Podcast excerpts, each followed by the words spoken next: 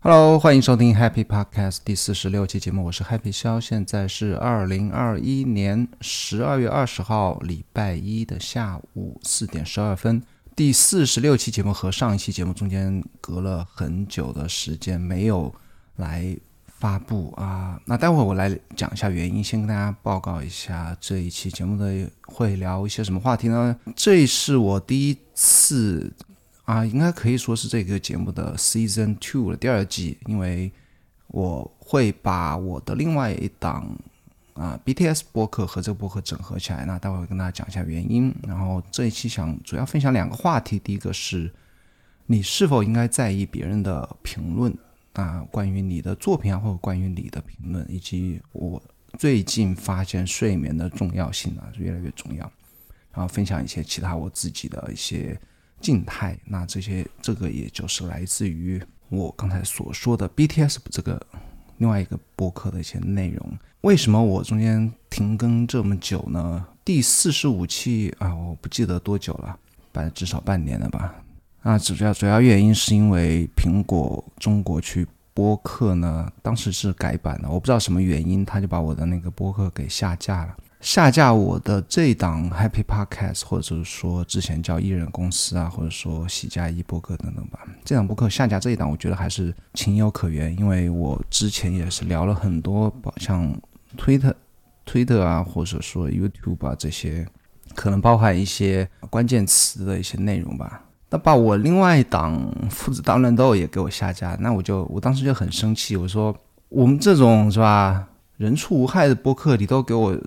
然后也不说为什么，就好好的就跟我下架了，因为上面还有一些很多之前朋友的一些评论啊、好评啊、一些打分的，都全部都没有了。然后也不说明什么原因，而且我这两档播客也是在喜马拉雅实名制录制上传的，完全符合啊中国区播客的一些对于自制播客的一些一些要求吧。所以我当就很气愤啊，然后就一直就干脆不要更新了。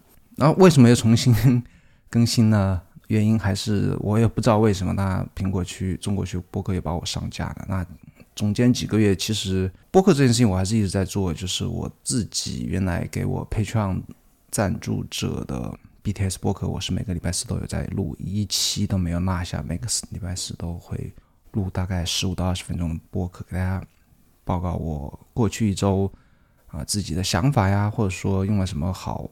玩的软件硬件，那主要是聊自己关于创作方面的一些动态或者说想法吧，就是和那个播客名字 Behind the Scenes 是一致的，就是幕后故事。那最后这一档播客如果恢复更新之后呢，Happy Park 恢复更新之后，我还是要减少我分散注意力去做的事情，那就决定把那档播客和这个就把它整合起来了。那 BTS 播客我是。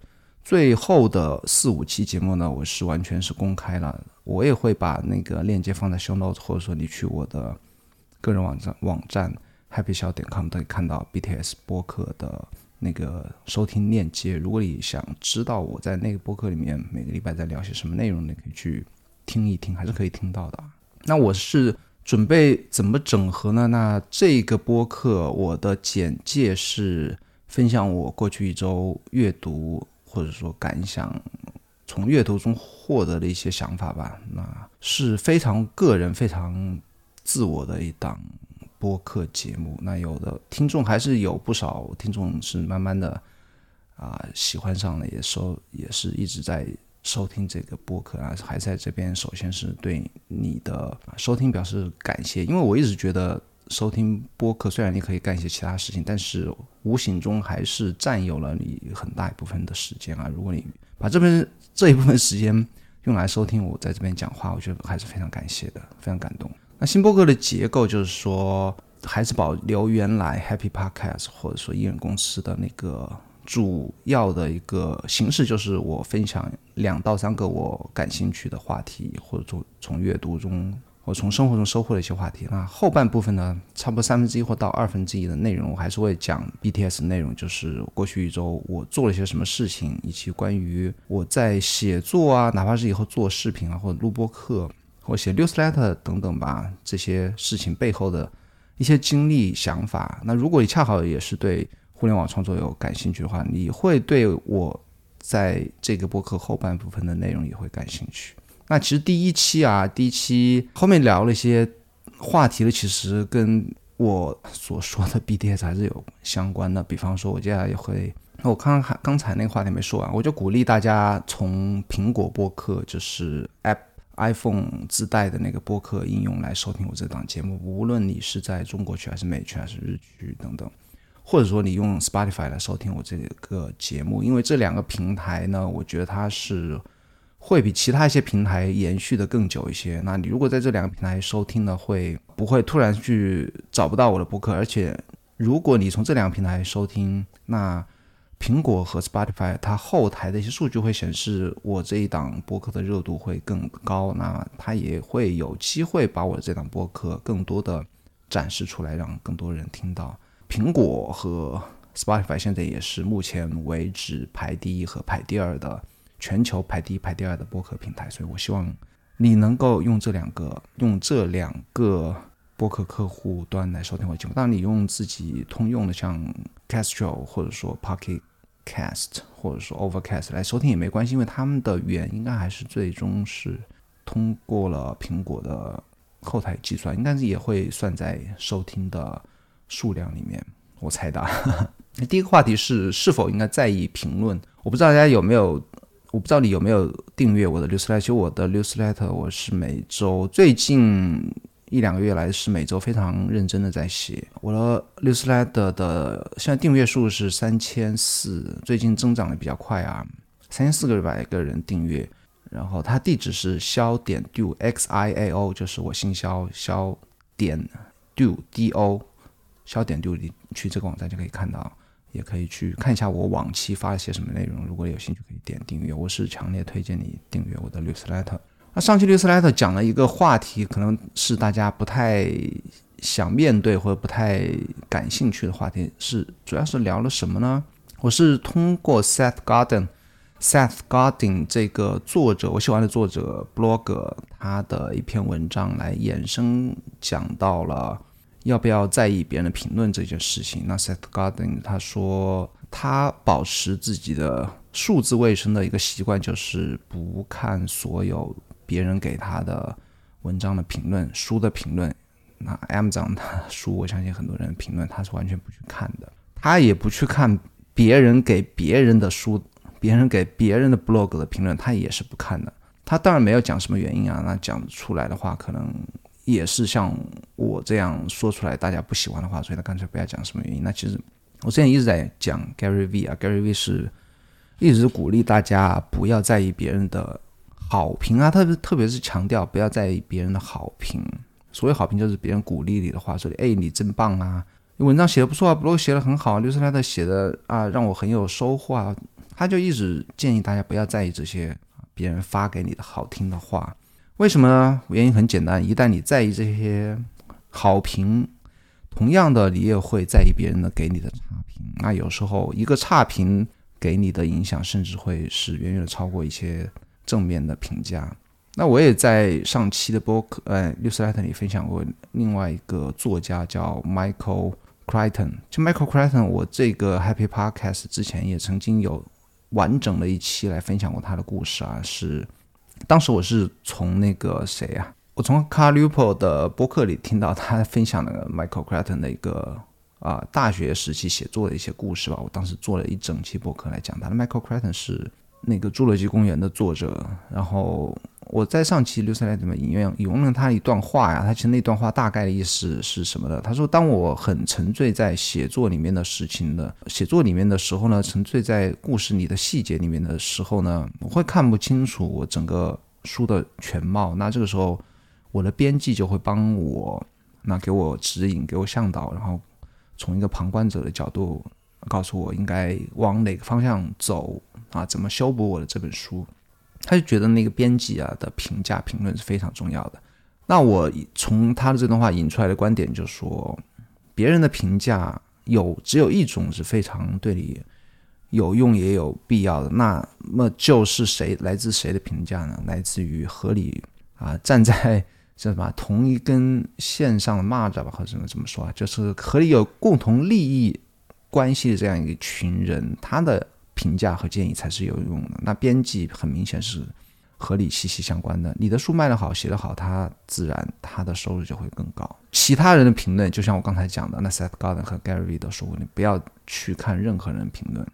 那上期我这个这期的内容，我刚才讲律师 letter 内容发出去之后呢，其实是发给三千四百人，然后从昨天今天早上来看，嘛，是有很多人就 unsubscribe 就取消订阅了，其实也不太多啊，八个人。我为什么知道是八个人呢？因为因为那个我律师 letter 的那个服务商叫 review，他是给我发了一封邮件，他说啊，过去二十四小时多少人看，多少人点击啊，多少人离开。为什么讲有多少人离开呢？那其实我想引申一下，那 review 他每次发邮件给我的时候呢，他关于 unsubscribe 的有一个有一句话，他说，就像上期说的，他说你有八个人取消订阅你，但是这没关系，他说只占你订阅数的百分之零，其实百分之一不到啊。当然这个百分比倒无所谓啊。他后面一句话才是关键，他后一句话说什么呢？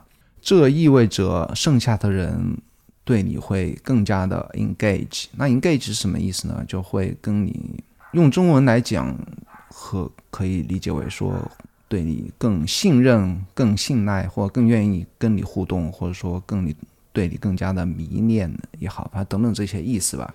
那这就是也是和其实也是和评论有关系啊。就是你如果太在意别人的评论呢，哪怕别人善意的批评啊，善意的批评、善意的指引，你会跟着别人的偏好来改变自己。那么你写的文章，或者说你制作的其他什么内容，包括你弹的钢琴曲子也好，你会变成不是自己的风格，你展示的不是自己，而是什么呢？而是别人喜欢的你的样子，而不是你自己的样子。所以说，哪怕你完全的一意孤行啊，活在自己的世界里，那你的读者数量很少，或者说你听众数量不多，或者说。一直有人离开，那就像我刚才讲的，那剩下的人反而是完完全全接受你自己。你是愿意成为一个别人的样子，让更多人喜欢一个你假设出来的，或者说你扮演出来的一个角色呢？还是你完全的接受自己，然后有不那么多的人能够接受完全你非常自我的一个你的自己的样子呢？啊，每个人有不同选择啊，我也不能说。哪一种选择是对的？那我很明显，我是选择后一种。最后还是这个话题啊，我在礼拜天的早上是回复了一个听众的来信，他说我的六 e 给他很大的启发，他也问到我对于不接受别人评论这件事情怎么看的啊？其实我啊一直都很愿意分享这方面的一个我自己的感受啊，包括最近在推特说。很多人他其实不是不愿意去表达自己，不愿意做博客，不愿意写作，不愿意写 blog，他只是害怕别人的评论而已。所以我非常鼓励大家，我说我啊，我说话这么糟糕，律师来的写的平平无奇，然后我写 blog 也是想法有些幼稚啊，或偏激啊等等吧。这样像我这样的人都可以写，你何何必还要在意自己呢？我我在律师啊。我自己的推特账号置顶，我是这样一句话，我是希望通过我自己的行动来鼓励到大家。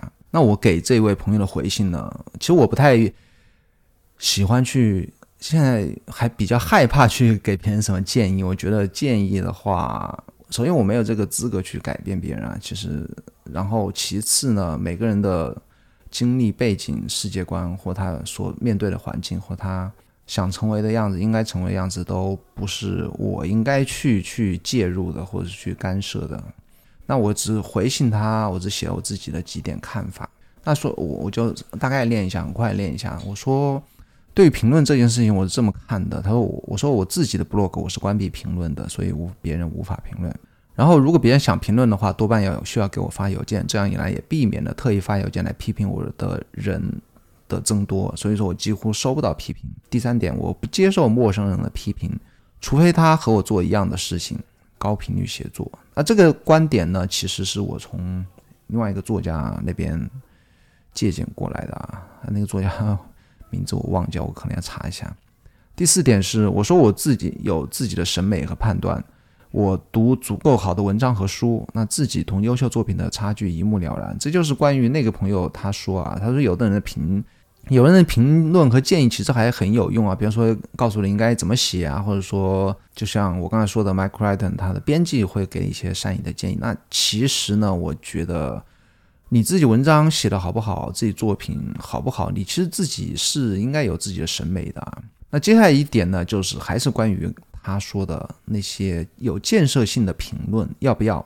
其实完全可以要啊！还是我刚才讲的，你可以找那些和你有共同利益的人来读你的文章、读你的书。那其实很多人也是这么做的，比方说 Paul Graham，就是那个经常写发 blog 的 VC，以及很多比较知名的 blog，甚至是作家呀。我看过很多作家的他们那种。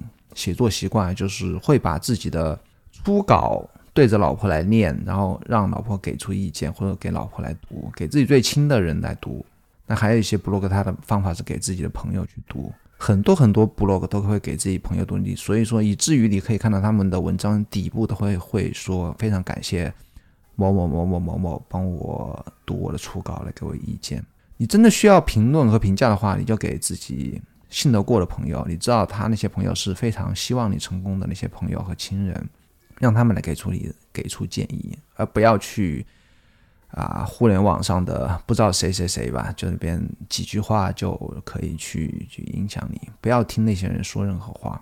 最后一点就是说，就像你说的，不要在意善意的评论，因为你同样会在意恶意的。那这就我刚才讲的，不论是善意或恶意的评价，都不要在意他们。听到就过了，听过就算了，就不要往心里去。好，那这是我关于在意是否应该在意评论的这件事情的看法。我觉得不只是可以用在关于创作上面，其实为人处事啊，我我自己是啊，希望自己能够践行我刚才自己说的这些这些要点吧。第二个话题是睡眠的重要性。为什么讲睡眠重要性？因为我过去一个礼拜。打破规律啊！因为一些事情打破规律，就导致我整个效率非是降低的非常非常非常低啊，下降非常厉害。礼拜四我是本来我是每天差不多九点钟开始睡觉吧，九点到十点之间入睡。那礼拜四是我不知道是哪根筋搭错了，我就跑去第八点钟和朋友一起去打球，打到十点钟回来，然后整个人很兴奋。十一点钟多钟才上床了，睡觉的话，我估计已经是一点之后，因为打完球是特别的亢奋。然后恰好不好呢，那几天我又开始恢复使用闹钟，然后把自己闹到五点半钟起来。为什么这么做呢？因为最近发现自己的生物钟开始慢慢的往后调整了半个小时到一个小时。就当我自然醒的话，我会在六点到六点半之间醒来。那么逐渐的我。白天的那个入睡时间也逐渐降下降了半个小时到一个小时，变成九点半到十点半之间睡觉了。我想把这个生物钟再往前再倒回原来最开始的五点半起床，然后九点半睡觉这样。所以我开始设置闹钟了，然后调整自己的生物钟。那周四打球呢？周五要闹了四五点半起床，就我估计那天也就睡了四个小时左右吧。啊开始周五就开始人精神特别不好啊，礼拜五恰好也是写六十来的时候，就我不知道写了没有，好像没写吧，我不知道礼拜五写，礼拜六写，反正那两天就人就是浑浑噩噩的，加上礼拜五晚上又是打球的朋友一起聚餐，又喝了很多酒，周五、周六、周天三天效率特别低下。先不要谈阅读和写作创作吧，包括我这个呃播客本来是礼拜四去要去录的没录，整个。周四周五周六周日都没有去做任何事情，什么 blog 也没写啊，读书也没读，就人就感觉很疲惫。包括礼拜六下午去打球，整个人状态也非常的不好。那这是我经历最近半年来吧，是经历过三四天没睡好，就感觉人真的是状态完全不行。然后今天其实睡得很好，昨天睡得比较早，昨天大概九点半睡了，今天大概五点半起来睡了差不多半个小时是有。那今天整个人。又是周一，事情特别多，工作的事情处理，然后自己一些写博客也写了，然后一些包括这个播客也提纲也写了等等吧。今天效率就非常好啊，所以我觉得还是一直觉得啊，睡眠是甚至是忧郁优先于我的啊进食啊，IF intermittent fasting 优于运动优于锻炼。那睡眠是所有健康习惯里我觉得最重要的一环啊！你只有睡好了，其他事情才能有精力去做其他事情，才能白天能够尽管眼睛张着，但是你可以去做其他事情。有时候我睡眠不好，眼睛睁着，但是什么事情都真的什么事情都做不好。哪怕我去看那个，像我礼拜天下午完全是不在状态，我就打开奈飞，我想看一下那个猎魔人啊。我连看猎魔人的那个需要的脑力我都不够啊，就看的越看越看不懂，越看不到他们在讲什么，就连看最剧的那种智力都都不够了。所以说我还是觉得睡眠是非常重要的一件事情。那我跟大跟大家分享一下，我就是目前几个我觉得值得分享的几个要素吧。首先就是我自己睡眠习惯啊，首先就是固定的时间睡觉和起床。那我自己是九点半到五点半。然后后面几点啊是啊，我也从别人那边借鉴过来的。首先是要空腹，那空腹是从呃进食，很多进食哦。我曾经写过一篇关于进食的播客的推荐播客的一篇文章，到时候大家可以去看一下，在我自己博 log 里面。啊，几乎每个人都说了，睡觉前的两到三个小时不要进食。他们的出发点是为了让你有更长的 fasting 的时间。那所谓的 fasting 就是当你的胃部全部被消化干净之后，开始计时，一直到你下一顿进食的中间的这个时长，才称得上是 fasting。那 fasting 是对自己身体有很多好处。那这个不是我今天要讲的话题。我之所以说空腹。的另外一个对于睡眠的好处呢，是因为一旦你睡前两到三个小时不进食，那么就当你开始要来做睡觉这件事情的时候呢，你的内脏已经是开始进入到一个休息的状态，那是对睡眠质量是有非常大的一个好处。我也不说我自己是怎么感觉的，你我相信你，你听众你啊，你吃完宵夜。比方十点钟吃宵夜，然后回去十二点、十一点钟睡觉的那个睡眠质量，和你晚上六点钟吃完晚饭，然后九点钟、十点钟睡觉，这个对比的话，我相信你是有非常明显的自己的一个感受。所以说，睡前两到三个小时不要进食，什么东西都不要吃。另外一个是关于喝水啊，其实就是关于起夜这件事情。那起夜可能是因为我年纪大，肾不太好吧？那。其实也有一些其他的人，关于企业这件事情有自己的一套理论。比方我对我影响比较大的进食这件事影响比较大的一个 Brian Johnson 这样一个企业家，他对于自己的生活习惯也有一个，特别是晚上上厕所这件事情也有一个自己的方法。他就是说自己为了不在晚上起来上厕所，或者不要因为憋尿这件事情而影响自己睡眠，他是每天晚上。下午四点以后就不要喝水了。下午四点以后就滴水不进，一直到第二天早上。那我觉得这个方法还是比较有效啊。那我自己实践起来是六点之后不要喝水。那其实六点之后不要喝水，晚上要不要会不会有憋尿的感觉，还是在于我白天喝水有多少。那如果我白天喝太多水，哪怕我六点开始不喝水，我晚上还是会有憋尿的感觉。那我自己还有另外一个方法，就是干脆晚上就多喝一点。那么睡了两到三个小时，半夜两三点的时候起来上个厕所，那基本上后半夜也可以睡得比较好啊。这一个是我啊第三个我自己的习惯。最后一个习惯就是关于手机啊。其实我在推特上，我不知道你有没有关注我推特，推荐你去关注一下酷肖 C O O L X I L，这个是我推特的账户。我在推特经常分享，就是说手机是不要带进卧室。我已经不记得我这样实行这件事情多久啊，至少是半年以上。那对我睡眠改善是非常巨大啊。首先，你睡前看这种蓝光屏幕是肯定影响睡眠质量的。第二个就是手机放在旁边，我不知道有没有辐射啊，我想多半会有，多少会有一点。第三个就是你半夜起来的话，也许你没有啊，但是我有时候醒了的话，我会如果手机就在旁边，我会忍不住去看一下。那有时候一看就半个小时、一个小时。甚至就一直看到天亮都曾经有过啊。那如果手机不带进卧室，就不会去做这些会非常影响睡眠的事情。那其实我关于睡眠的几个习惯，希望能够对你有所启发。能够每天睡一个好觉，我觉得这个是个人效率也好，健康也好，是非非常非常关键的一件事情。那后半段就是还是讲关于我自己的一些关于创作的一些想法吧。其实前面聊了一些话题，也是和我自基本上都是和自我非常自我的一些话题。啊，首先是关于视频，我最近在想啊，其实我花比较多的时间在推特和写 blog，为什么呢？因为这两个事情相对做其他内容呢比较简单一点。你写推特嘛，有什么什么想法，你拿出手机。呃，打几个字就可以发出去。那写 blog 可能时间是花的久一点，那最多也不过半个小时、一个小时就可以写一篇 blog。那你如果做其他的东西呢，特别视频的话，少说也要两三个小时。我之前曾经分享过，做最近一个发在 YouTube 的关于 Obsidian 的一个只有一两分钟视频吧，我是前后花了两多两个多小时，是非常耗时间的。但是呢，但是呢，推特和啊 blog newsletter 是非常有局限的。啊，我指的局限是在获取更多的读者和听众这方面是非常有局限的啊！大家可以去我的 BTS 播客听一下我最后一期节目关于 Jarvis Johnson 的我的一些想法。那所以做视频还是我我觉得是最应该花时间去做，如果要创作内容，应该是最应该最值得去花时间去做的一个内容的一个形式。那我自己也有啊做视频的计划一直在考虑啊。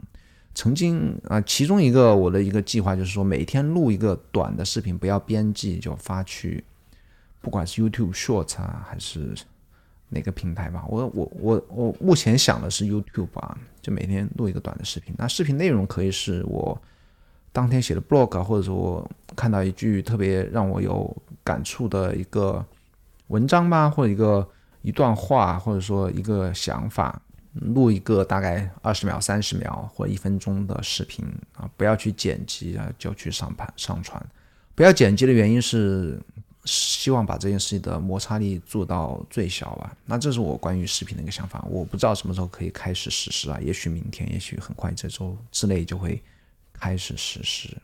那我宁愿去做这样一件事情，也不要花更多时间在推特上面。其实我现在推特，我感觉自己已经到达极限了，因为。我之前也说过很多，我自己的内容的形式也好呢，还是推特中文用户的这些群体特征也好呢，我觉得基本上很难有很大的突破了。所谓的突破，还是刚才讲的啊，就是更多的听众。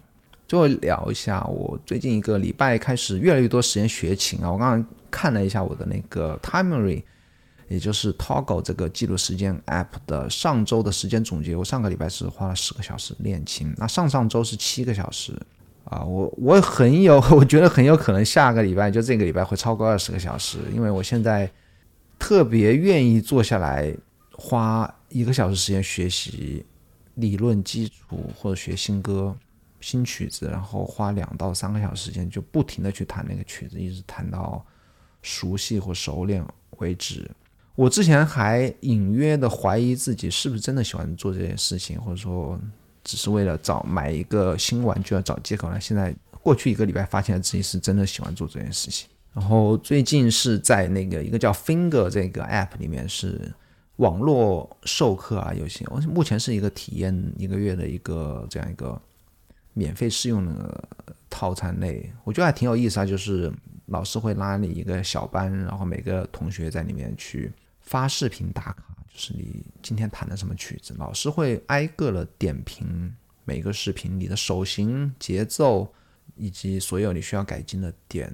那我发了几次，我觉得还挺不错的。这这种这种形式，当然完全呃，最终可能还是需要一个老师面对面的来教授你弹琴啊。但是在这个阶段，我觉得通过网络来学习，也是一个我我。我基本上已经决定了，就是这次的免费试用之后，我会去自己花钱去去这个 app 里面去报一些班呢，至少学个半年一年。等自己天气暖和起来，我可能会去再去找老师去每周固定时间去学。然后弹琴呢，我都觉得我刚才讲，我就说礼拜天下午看那个猎魔人看不下去了，我就把电视关掉跑去弹琴。他弹琴有时候，我现在可以感觉自己能够进入那种 zone 啊，或者说 flow 的那种感觉，就是弹着弹着，半个小时、一个小时很快就可以过去了。所以说，我觉得弹琴这件事情，可能是我啊四十岁之后一直到很老很老的，都会去很享受去做的一件事情。啊，基本上这就是这期节目聊的有点多啊，我不知道有多少人能够能够听到现在三十二分钟，可能很少很少能 能够听到这这边。那如果你喜欢这个节目的，会听到这里，非常感谢你收听我的节目，请帮我在苹果播客或 Spotify 里面点击订阅，给我五星好评，请帮忙现在啊抽三十秒时间，帮我在苹果播客里面点击一下五星好评。那如果你愿意留下评论呢，我也会在节目里。练出你给我留下的评论，然后我还有一份每周更新的 newsletter，我刚才已经讲了，肖点 do，我的个人网站是 happy 肖点 com，每天会更新一篇 blog，欢迎去看看，也欢迎把我所有的内容推荐给你的朋友。如果你喜欢我的话，那咱们下个礼拜再见喽，拜拜。